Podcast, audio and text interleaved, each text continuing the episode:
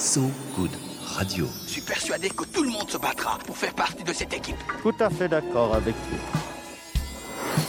Faisiez tous comme moi. Moi Je suis un type qui a fait beaucoup pour l'écologie. Faisiez tous comme moi. So Good Radio. À partir de maintenant, tout ce que vous direz pourra être retenu contre vous, monsieur Wolfoni. Salut le lundi, bienvenue tous, toutes dans Faisez tous comme moi. Ça va comme vous voulez après ce premier week-end à permission de 23 heures ou comment avoir le curieux sentiment de revivre notre maturation en termes d'être humain. Permission de 19 heures, jeune enfant, permission de 21 heures, préado, permission de 23 heures, ça y est, nous sommes enfin adolescents. Les politiques sanitaires du gouvernement nous offrent de façon très inattendue la possibilité d'une seconde jeunesse dont la privation de liberté et dont l'enthousiasme nocturne retrouvé quand il était parfois peut-être un peu Nous avons donc tous 16 ans aujourd'hui. D'autres bonnes nouvelles ou étranges nouvelles, c'est selon les points de vue, c'est Renan. Kikou, comme on dit à 16 ans. Euh, j'ai donc dans mon journal aujourd'hui, euh, je vais vous parler d'une découverte involontaire d'un ranger près de Sacramento. On va aussi parler un peu de jupe, une histoire de jupe en Espagne, une belle histoire d'ailleurs. Et euh, c'est possible d'un bon plan dans la Creuse.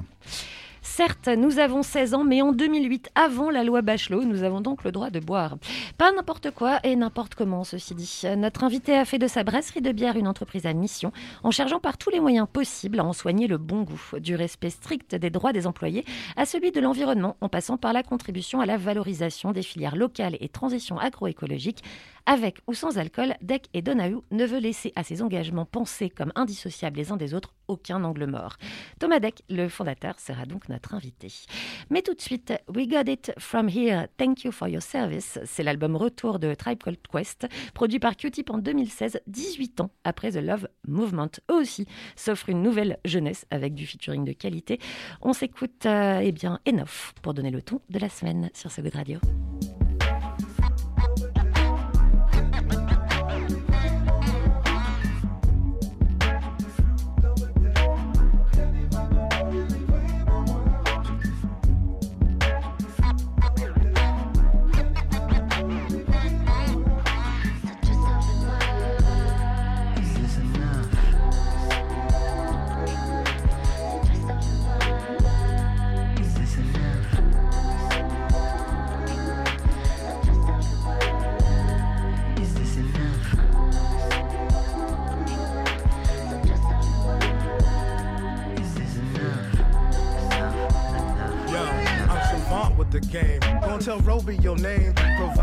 Words that's heard, setting your body aflame. Ooh, you off the chain. I'm handling your terrain, your valley. Past me, standing down to the follicle. About half of this bottle full of reasons for us to ball. Calming violations and travel vacations, ma. Lace on your fancy bra. Go take them vestments off. Skin in my lips involve them licking a place that's all.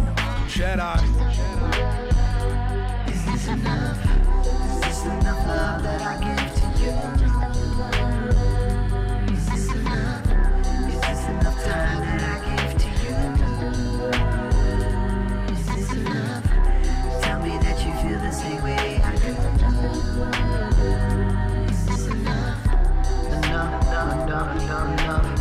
Is it an issue if I make you nut? But there's no quality time, cause I forever grind. This is not an excuse, I just wanna get loose. That's old nigga jargon.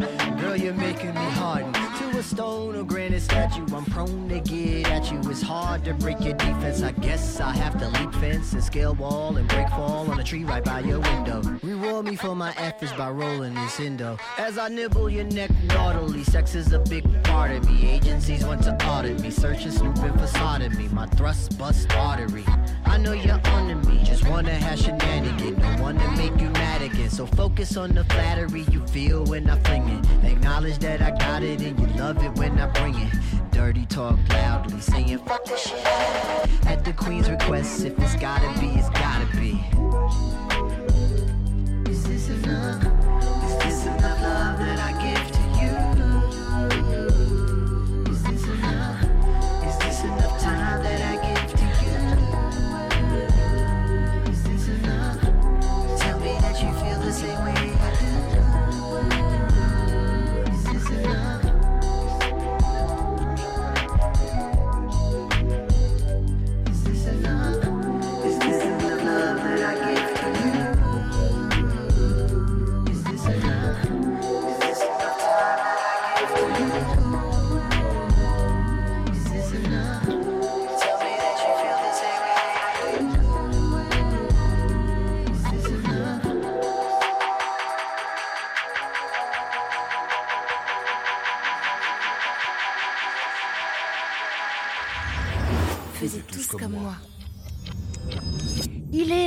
Sur So Good Radio et voilà 19h05. Ça marche toujours une petite inversion comme ça, hein, taquine.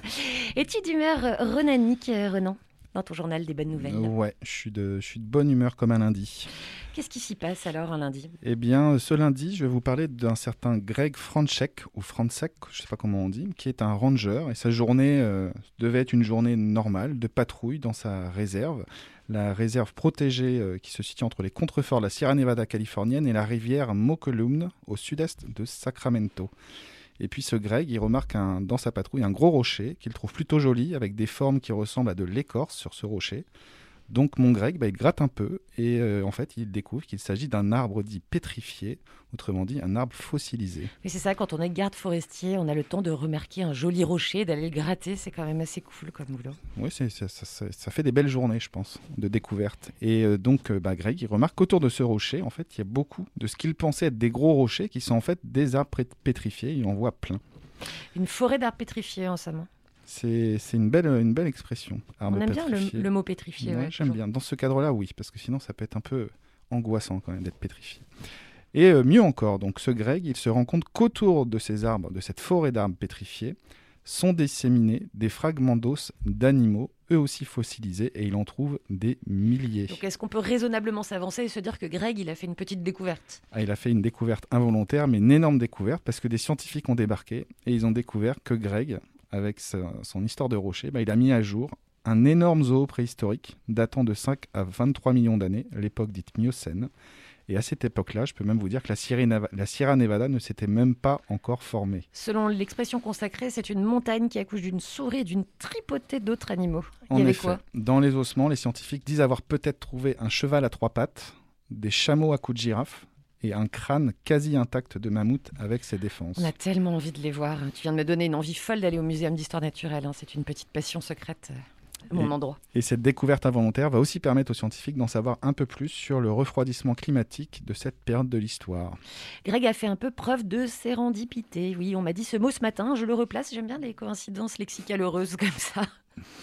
Euh, deuxième euh, petite info qui est- n'est- qui n'a aucun rapport avec, euh, avec Greg. Avec le cheval à trois pattes. Voilà, nous allons en Espagne où je vais vous donner un petit coup de projecteur sur le hashtag La ropa no tiene género. Alors désolé, je n'ai jamais fait espagnol, donc peut-être que ça se dit pas comme ça.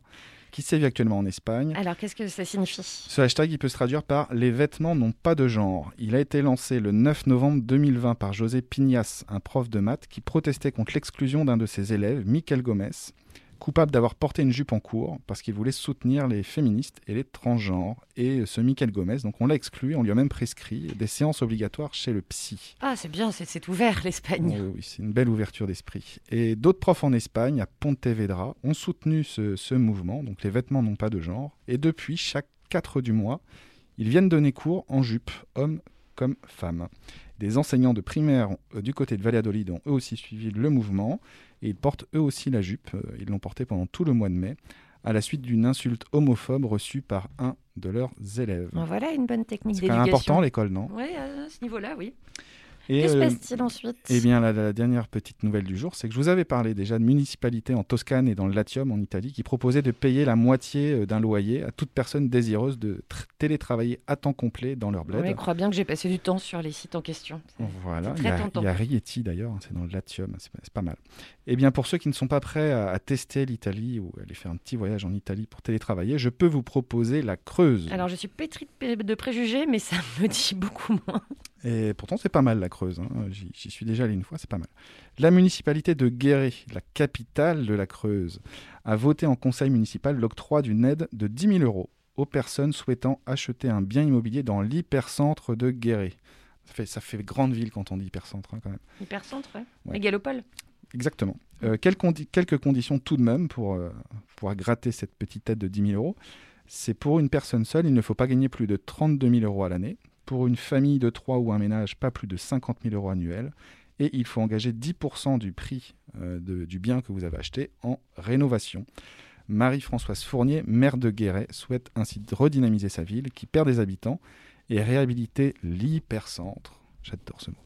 Dont 30% des logements sont actuellement inhabités et donc en quête d'une nouvelle petite fraîcheur. Bon, bah, je vous donne rendez-vous sur Google Images pour aller regarder euh, où est-ce que vous allez habiter à Guéret. Vive dans Guéret. la Creuse. Vive Guéret. Merci Renan. De rien. Faisiez tous comme moi. Vous êtes du genre euh, où le lundi vous donne envie de boire, ça tombe bien. Le lundi vous incite à la résolution sobriété, ça tombe bien aussi. Deck et Donoyou respectent vos désirs en proposant la première brasserie entreprise à mission qui produit aussi des boissons sans alcool pour mettre le bon goût au cœur de son projet.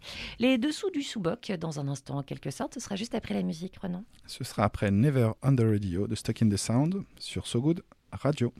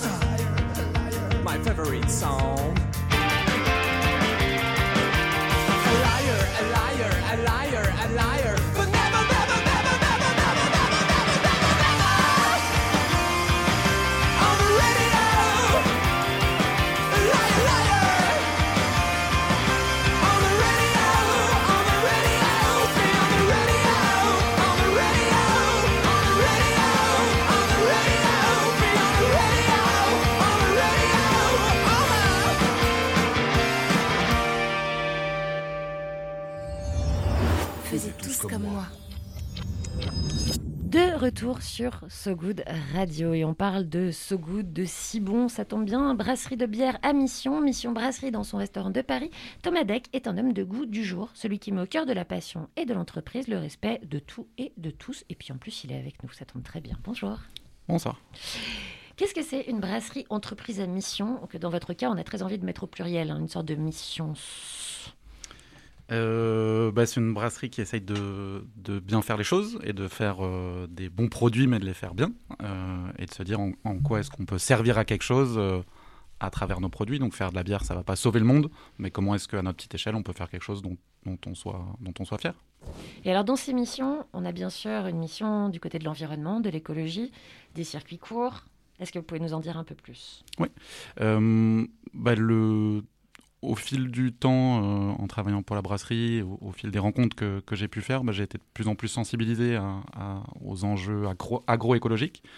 Euh, et en étant producteur et transformateur d'ingrédients, bah, c'est vrai que euh, la réflexion sur la manière dont on s'alimente et sur la manière dont on, bah, produit ce, qui, nous nourrit, c'est devenu des thèmes qui, sont de plus en plus importants pour moi.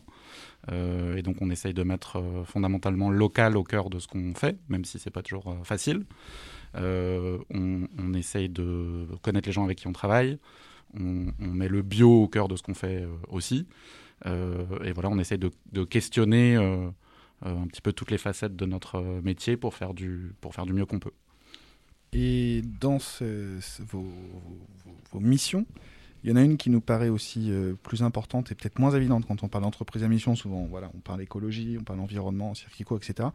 Il y a une mission sociale qu'on oublie souvent dans ce qu'on peut appeler le monde meilleur.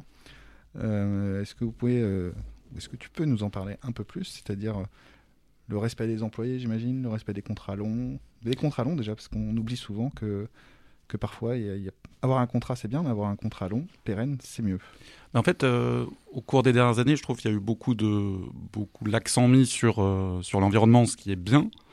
Euh, mais c'est vrai qu'en tant qu'entreprise, euh, faire attention à l'environnement et oublier bah, son équipe, oublier ses clients, ou oublier ses fournisseurs, ça me semble ça me semble pas pas très raisonnable. Euh, donc c'est vrai qu'on a essayé de, de marcher sur nos deux jambes là-dessus et d'intégrer ces en fait, c'est des choses qui peuvent sembler un peu basiques, mais qui finalement ne le sont pas toujours. Donc, c'est vrai qu'on a décidé, par exemple, de d'embaucher les gens systématiquement en CDI plutôt que de faire des CDD, des renouvelables, n'est pas etc. basique, non. Euh, Ça devrait l'être. Ça devrait l'être. L'an dernier, on a, on a embauché euh, un, un- un garçon qui a, il a 31 ans. Euh, il m'a dit, ah, c'est la première fois que j'ai, c'est la première fois que j'ai un CDI. Je vais pouvoir avoir un emprunt pour m'acheter une voiture. Et, et c'est touchant parce que bah, c'est triste. Enfin, c'est des gens, ils, ils bossent depuis 13-14 ans et puis euh, même dans des grosses boîtes, euh, ils font des euh, intérims sur intérim sur intérim pour, j'imagine, garder de la flexibilité au cas où. Mais oui, c'est absurde, quoi. ce- Une voiture le- électrique, il a acheté Euh, Un bon gros diesel. Un bon hybride. un SUV. le pire. tout ce qu'on aime. Tout ce qu'on aime. Alors tout ça est de bon goût euh, et le bon goût est au cœur du projet d'ailleurs. Donc on va parler un peu gustatif. Tu nous as ramené des choses. Oui, Voilà. j'ai ramené quelques bières. euh, pour que essayer nous de n'avons montrer pas, du- que nous n'avons pas débouché. Que nous n'avons pas encore. Décapsulé, Déc- pardon. décapsulé, soyons précis. Euh, j'ai apporté trois, trois bières différentes. Euh, Trouble 6, c'est euh, c'est une des toutes premières bières qu'on a, qu'on a brassées. C'est un peu un souvenir de nos débuts en tant que brasseur amateur, parce que moi, de, de 2005 à 2013, je faisais de la bière euh, le week-end dans ma cuisine et ma salle de bain. Et, Dans la salle de euh, bain, c'est-à-dire euh, ben, en gros, je fais toute la partie cuisson était faite dans, dans la cuisine et ensuite il y avait une phase de refroidissement euh, qui était faite à la, à la douchette dans la baignoire. Donc c'est c'est très peu euh, très peu recommandé, mais euh, c'était la seule solution que j'avais. Donc voilà, j'alternais et ensuite je laissais les bières fermenter dans le dans le salon. Donc, Ah, et ça- il y avait cette petite odeur de, de, de Ouais, il y avait- brasserie? oui, il y avait un petit il y avait un petit peu ça. C'était c'était sympa. Ça divisait les voisins ou- Euh, bah, j'ai essayé d'être discret là-dessus, mais c'est vrai que j'ai eu, euh, euh, on- a eu des problèmes d'humidité et, euh, et les gens ne comprenaient pas. Il n'y avait pas de fuite et pourtant il y avait énormément d'humidité parce que tous les week-ends je faisais bouillir mes 20 litres d'eau euh, pendant une heure, donc euh, ça avait fini par, par Il faut une grosse, il faut impacter une un grosse peu les- casserole quand même hein, pour 20 litres d'eau. Ouais, ouais, ouais. Ah oui, non, c'était une, une- une marmite. grosse casserole, une, une marmite. Tu sais, c'est comme les laboratoires de Metz, tu sais, genre discret au fin fond du Nevada, mais avec un petit, petit brassage de bière artisanale. A priori, ça ça. faisait un peu moins mal à la tête. A priori. A priori. A priori. quand Un peu plus légal On et a essaye, priori. on essaye. Donc excuse-nous, on t'a coupé sur Euh, ce bah, trouble. et, euh, et donc trouble, trouble 6, euh, bah, on numérotait toutes les recettes et donc euh, c'est un, petit peu un souvenir de ça. Donc il y, a eu, il y a eu Chanel numéro 5 et trouble numéro 6. Et, euh, et trouble c'était aussi parce que moi je, du coup je faisais goûter des copains et je, leur disais qu'est-ce que vous en avez pensé? J'espérais toujours qu'ils disent que c'était incroyable et que c'était la meilleure bière du monde. Et ils disaient euh, c'était quand même un peu trouble non ton truc? Parce que forcément c'était bricolé, il y avait 2 cm de levure qui sédimentait au fond, on comprenait pas trop ce qui se passait. Euh, et euh, de manière, le lien avec cette bière, c'est qu'il y a, y a un petit peu de mal de blé, et le blé, c'est ce qui va donner un trouble naturel à la, à la bière. Donc les bières blanches, par exemple, c'est des bières qui sont faites avec du blé, et les protéines du blé vont créer ce trouble. Donc c'était le, pour, avoir un lien avec, euh, avec la recette qui est, qui est brassée. J'aime beaucoup cette histoire de- de- d'assommoir de, Zola euh, dans un appartement. Je trouve ça vraiment chouette. quoi. Tu te lavais pas à la bière quand même dans la salle de bain. Euh, non, je me lavais au savon au houblon. D'accord. On y aurait cru, hein. c'est dommage que t'arrives, franchement. Et il faut beaucoup de bière quand même pour se laver à la bière. C'est un peu le C'est pas problème. hyper rentable. Non. Il y a peu de chance. Peut-être ça colle. Alors, à côté de troubles, qu'est-ce qu'on Alors, il y a Clem's Summer Wheat. Clem's euh, Summer Wheat, c'est notre bière d'été. Euh, donc, c'est entre une blonde et une blanche. Et elle est avec des houblons très fruités pour avoir quelque chose d'acidulé, de, très désaltérant. Et euh, Clémentine, c'est une très bonne, euh, très bonne amie qui m'a beaucoup aidé au début de la brasserie. Et donc, c'était un- une sorte de tribute qu'on lui a fait de nommer une bière euh, pour elle. Euh, Elle a aidé en quoi, Clément- Clémentine, qu'on lui rend Euh, hommage? Elle, euh, bah, elle, elle- elle était vraiment une sorte d'ambassadrice de la brasserie, donc elle m'a mis en contact avec pas mal de gens. Elle, Elle a m'a mis en beaucoup contact avec. euh, elle a beaucoup bu. Elle continue d'ailleurs. Euh, elle m'a mis en contact avec euh, avec David qui s'occupe de toute notre identité visuelle. Elle, euh, elle organisait des dégustations pour moi chez des chez des clients. Enfin, elle était vraiment euh, une grande supportrice. Et, euh, et donc ouais, on lui a, on, on lui a fait une bière. euh, on Donc gloire à Clémentine. Gloire à. Clémentine. Parce qu'on le rappelle, euh, tu as commencé cette brasserie, vous avez commencé cette brasserie à quel âge? Alors, euh, c'était en 2013-2014, euh, donc j'avais 30 ans. Quand c'est devenu officiel. C'est ça. Mais l'idée et le développement L'idée, ça remonte à 2002. Euh, donc moi, je suis alsacien d'origine, mais j'avais pas pas de culture particulière de, de bière. Et pendant mes études, j'ai fait un an euh, d'échange aux États-Unis. Mon voisin de chambre sur le campus, c'était Mike Donoghue, qui lui euh, avait déjà fait de la bière dans de la casserole euh, dans sa cuisine. On va Et, être très euh, qui- perspicace et on va partir du principe que Deck et Denoyou, c'est donc. C'est le deuxième. C'est ça. Ouais, on est très fort. On a un esprit de déduction de dingue. Très très bien vu. C'est impressionnant. D'accord. Donc, sur cette année au campus américain, Et euh, bah, on s'est passionné pour euh, la bière ensemble et on s'est dit qu'un jour on, voulait faire une brasserie euh, tous les deux. Donc c'est, on a mis dix ans pour le faire. On se voyait tous les ans, tous les deux ans. On, on continuait à y réfléchir. On a brassé notre première bière ensemble en 2005 dans sa cuisine, toujours dessinant, c'est vraiment des histoires de cuisine. Euh, il habitait à Mission Street et donc on a une bière qui s'appelle Mission Pale Ale qui est en souvenir de ça, qui fait du coup un clin d'œil aujourd'hui avec l'entreprise à mission, mais c'était pas, c'était pas prévu.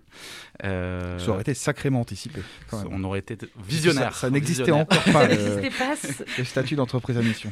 c'est limite un peu angoissant. Un peu de vin même. Un peu. Et, euh, et donc au fil des ans, bah, lui, a travaillé euh, en tant que brasseur professionnel dans différentes brasseries aux États-Unis, et, moi je faisais mes petites expérimentations en casserole jusqu'à ce qu'on se retrouve à Montreuil, où on a ouvert dans un petit atelier euh, début 2014. Et quand vous vous êtes dit, ce serait bien qu'on lance une, une bière, est-ce que c'était au moment d'une soirée arrosée, au moment, comme on dit, ah, on va monter un bar et puis peut-être on ne fait jamais, mais vous, l'avez fait en fait. Non, je, je saurais plus dire euh, s'il y a eu un moment un peu euh, eureka ou si ça s'est fait euh, au fil du temps. C'était une sorte de conviction, on s'est dit qu'on allait le faire et, et c'est resté quoi. Est-ce que c'est une conversation que vous avez eu ivre Euh, je crois même pas. Même pas. Même pas. ouais, Mais ouais. t'as été ivre un peu quand même euh, sur le campus euh, là-bas aux États-Unis? Euh, alors, j'avais malheureusement pas 21 ans, donc euh, lé- légalement, je, ne- je ne pouvais pas. Ah, Tout ça est né d'une frustration, en fait. Les autorités ne nous s'explique. écoutent pas. T'as- pris euh, aucun alcool parce que t'avais pas 21 ans là-bas? J'avais un fake ID, j'étais australien et je mesurais 1m92 sur ma, ma carte, ma fausse carte d'identité. Bah, qu'à faire. Et donc il fallait absolument pas que je dise un mot au moment de rentrer dans les bars parce que sinon on, on se rendrait très compte que j'étais pas très. T'avais très pas vite un bon accent pas australien très- Non, non, non. Tu j'étais pas travaillé ton mate. Non, non, non. On revient euh, dans une petite euh, petit instant, hein, toujours pour parler de ces bières qu'on a sur la table et qui vont être décapsulées euh, juste après la fin de cette émission, évidemment. Vous avez choisi une musique, Thomas Deck. Tu as choisi une musique. Qu'est-ce Oui. que c'est et pourquoi? C'est Ruby My Dear, qui est un morceau que j'aime beaucoup de Thelonious Monk. Euh, j'aime bien le jazz de manière générale et euh, Thelonious Monk, je trouve il y a toujours euh, il y a ces côtés très harmoniques et en, même temps des petites dissonances de temps en temps. Je trouve que c'est vraiment euh, des choses assez éclatantes et, euh, et c'est des choses que j'aime beaucoup beaucoup écouter. C'est ce que tu aimes dans le goût aussi, euh, ce moment où très, très harmonieux avec des petites dissonances. Ouais, voilà, c'est des équilibres. Je suis, j'aime plutôt les choses équilibrées, mais qui ont quand même une, une, une touche un petit peu spéciale. Donc pas, pas que ce soit ennuyeux, mais pas non plus que ce soit extravagant, quoi. Tout en équilibre en jazz sur ce goût de radio avec Télé Monk. Et on se retrouve juste après.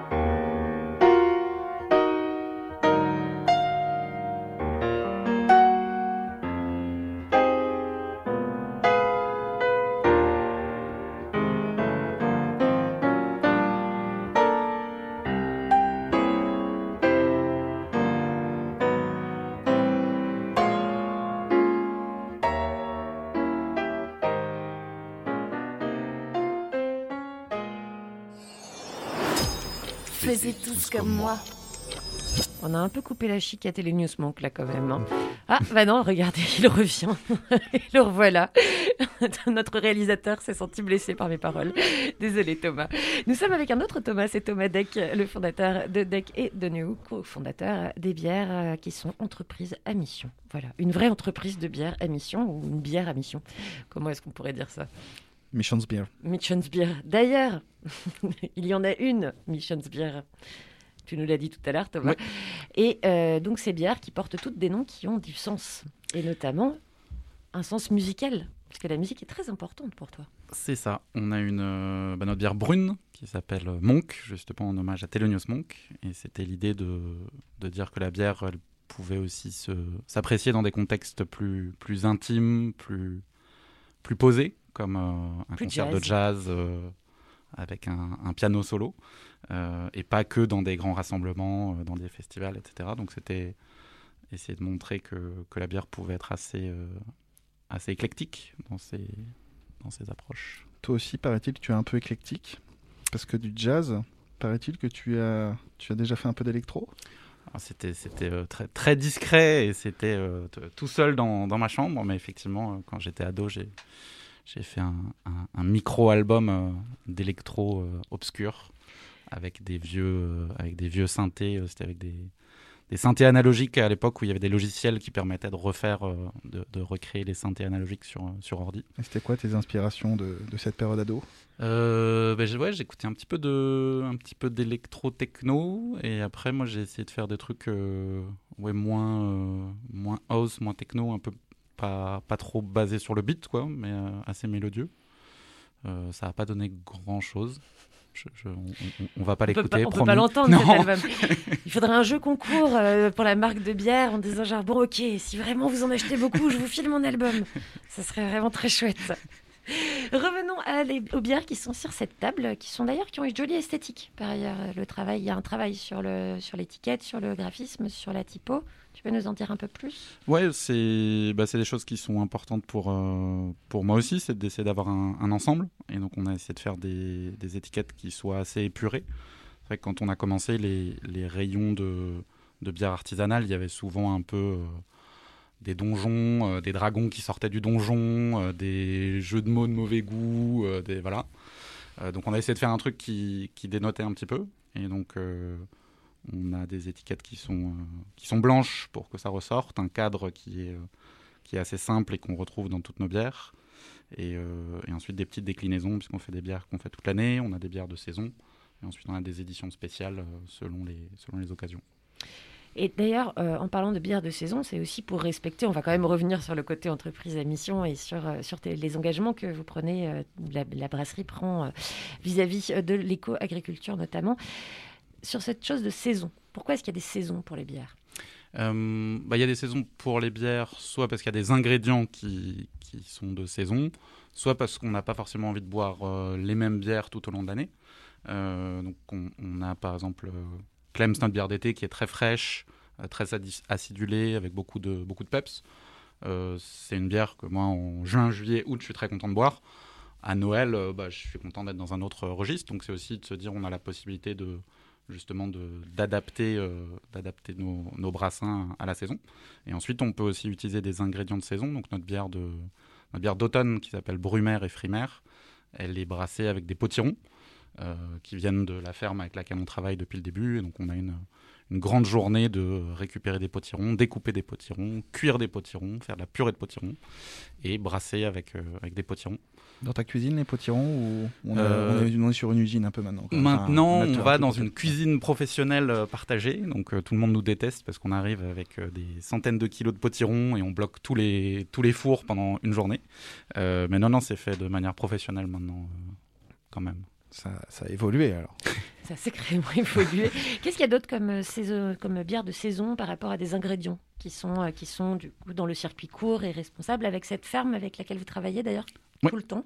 Comment s'appelle-t-elle cette ferme? Euh, c'est la ferme des Monts Gardés, euh, qui est un site, euh, site expérimental d'agroforesterie qui est à Clessouilly, à, à l'extérieur de Paris, à une heure de Paris. On travaille avec eux depuis bah, le premier jour de la brasserie. Euh, puisque quand on, quand on fait de la bière, on, donc on cuit des céréales et à la fin il nous reste pas mal de résidus de céréales. Et, euh, donc dès le début, on a cherché une ferme qui pourrait l'utiliser pour donner à manger à ses animaux.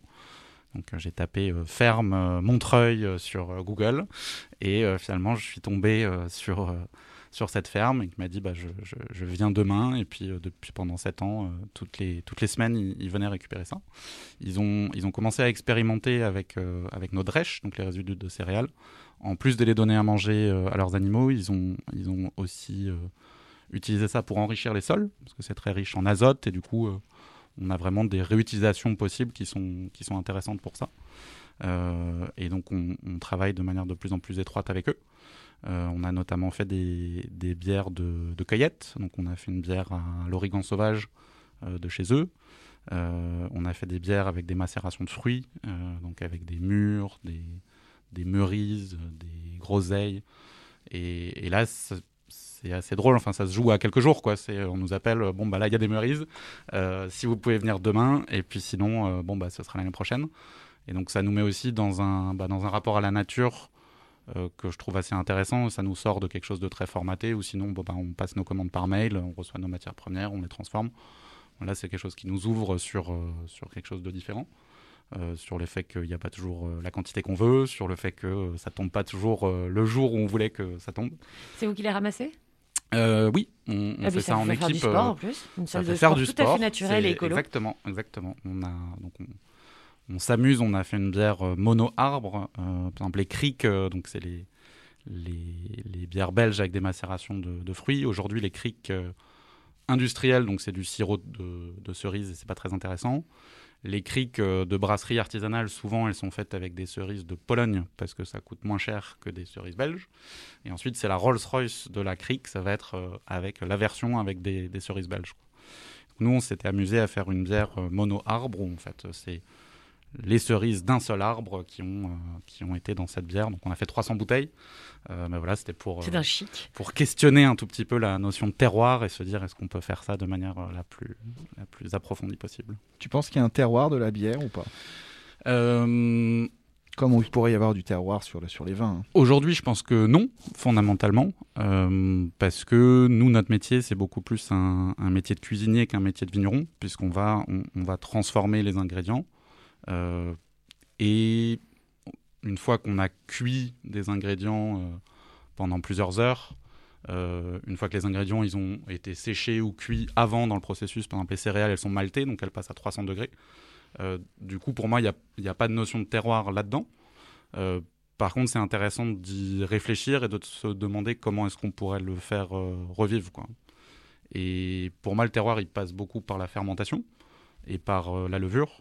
Euh, donc, c'est de se dire comment est-ce qu'on comment est-ce qu'on remet du terroir dans, dans la bière. Euh, donc, on, a fait récemment une bière avec euh, à, base de yaourt avec du, lait d'une ferme locale pour essayer de faire des fermentations qui soient bah, qui aient un lien avec avec la terre, qui soit pas très loin de, chez nous. Et, et on essaie de, creuser toutes ces toutes ces dimensions là. Et le houblon, euh, on le trouve. Est-ce qu'on en trouve en France déjà? Oui, euh, donc on en trouve euh, beaucoup en Alsace, donc je suis très chauvin, donc je suis très content des des blancs Principalement d'Alsace. en, Alva- en Alsace ouais, c'est le, le, le- la plus grosse région de production. Je pense que c'est 95% du houblon est, est fait en Alsace. Il y a une coopérative avec. On sait pourquoi là-bas? C'est lié à un terroir là-bas C'est lié un peu à du terroir parce qu'il y a des bons ensoleillements en, en été et il y a quand même de l'humidité pour, pour- au printemps. Euh, je pense que c'est aussi parce qu'il y avait les brasseries qui étaient euh, basées là-bas et que du coup il y avait euh, une logique à, à avoir des houblonnières qui étaient, qui étaient pas très Un loin. circuit quoi. court d'époque. C'est ça, c'est ça. Finalement. C'est un, un mélange des deux, mais effectivement, donc en Alsace, il y a pas mal de houblons et aujourd'hui, donc il y a encore 40, euh, 40 planteurs qui sont, qui sont installés là-bas, regroupés dans une coopérative. Et il y a euh, différents projets aujourd'hui de, de houblonnières un peu partout en France où les gens essayent de, de remettre un petit peu cette, euh, cette culture au goût du jour. Alors, euh, du coup, la suite pour euh, Deck et Donahue, c'est quoi? Euh, bah, c'est de, continuer ce, qu'on fait. Donc on, a, euh, on, est aujourd'hui bio.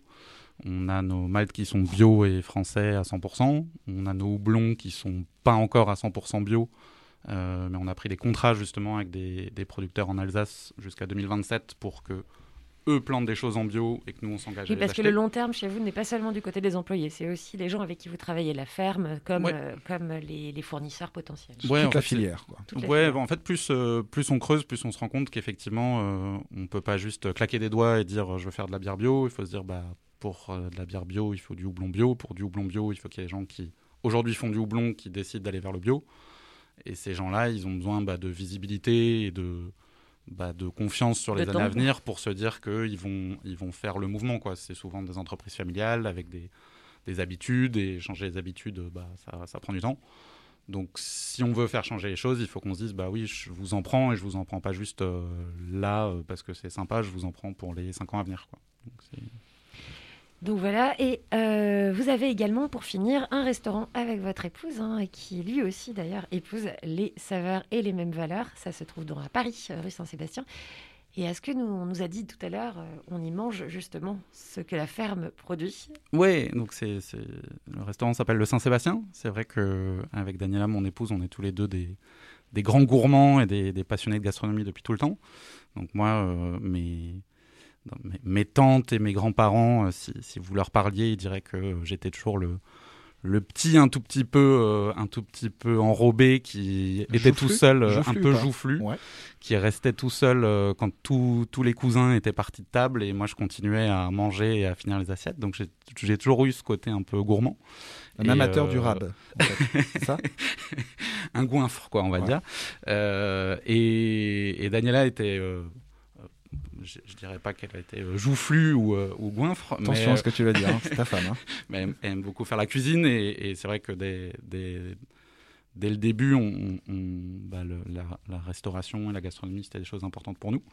Euh, donc ouais, ça fait trois ans, on a ouvert un, un restaurant ensemble. C'était un vieux, un vieux rade de quartier, ça s'appelait le Saint-Sébastien, rue Saint-Sébastien. Donc on a, on a gardé tout ce qu'on a pu garder dans le déco, le nom, et euh, bah, on, essaie de travailler au maximum avec des, producteurs locaux euh, et euh, d'avoir une offre de boissons à la fois en bière mais aussi en vin. On aime beaucoup le, on aime beaucoup le vin, Euh, donc d'allier toutes ces choses qui nous, qui nous plaisent.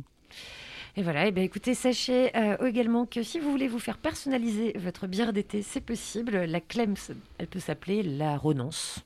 Exactement. Euh, Ou la Thierry, ou la Micheline. La Thomas. Euh, Micheline, non, parce que c'est trop long le prénom. On a Ah. dû limiter à, Ah, à désolé, six a- caractères. Donc tous ceux qui ont les noms composés sont exclus de Il faut, ce- les- il faut qu'il Ah, se trouve c'est- un diminutif. C'est- C'est c'est dur. Donc un François Xavier, ça peut être FX, ça marche. FX, ça marche. FX, c'est même un peu court. mais, D'accord. euh, C'est extrêmement exigeant hein, sur les prénoms. hein, quand Si on l'écrit E EFIX, ça marche. Ça marche. FX. EFX, ça c'est parfait. Ça Ouais. c'est parfait. Ouais, D'accord. voilà, n'hésitez pas à vous rendre donc sur le site de euh, Deck et Donoyou. Euh, Est-ce qu'on peut vous soutenir, euh, participer d'une manière ou d'une autre? Euh, bah oui. On peut, on peut faire des cueillettes ensemble. On cherche toujours des bras pour les cueillettes. On fait une, on fait une cueillette de fleurs euh, mardi prochain, si ça vous dit de venir. bah, Moi, ça me dit assez. Mardi demain Mardi. ou mardi de la semaine suivante? Euh, bah, mardi demain, c'est vrai. Ah bah, mardi demain. D'accord, mais Eh mardi bah, demain, demain, qu'est-ce que j'ai à faire? Je, euh, je vais réfléchir. Je vais réfléchir. Mais j'ai mes bras, par contre, ça c'est vrai. Ouais, Je suis assez pour. Merci Thomas Deck d'avoir été Merci. avec nous. On part à Austin tout de suite au Texas avec The Egocentrics euh, qui offre, qui s'offre les Ecocentrics pardon, qui s'offre les services du Lofi Bill Callahan ou Smog. Si vous ne connaissez pas Bill Callahan, je vous le recommande. hein. C'est un peintre, un poète. C'est très beau, c'est Lofi. hein. Voilà, c'est de la country alternative. Ça peut faire peur comme nom, mais c'est vraiment joli. Ça, c'est l'album de Ecocentrics de 2016, Eco Hotel. On écoute Get Away with Your Girl sur So Good Radio.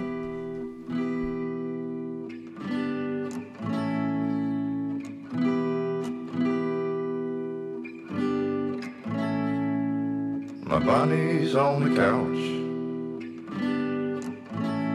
reading those same old magazines. Her body's on the couch, mind is in a dream. We read all the books, saw all the movies. What do we do now?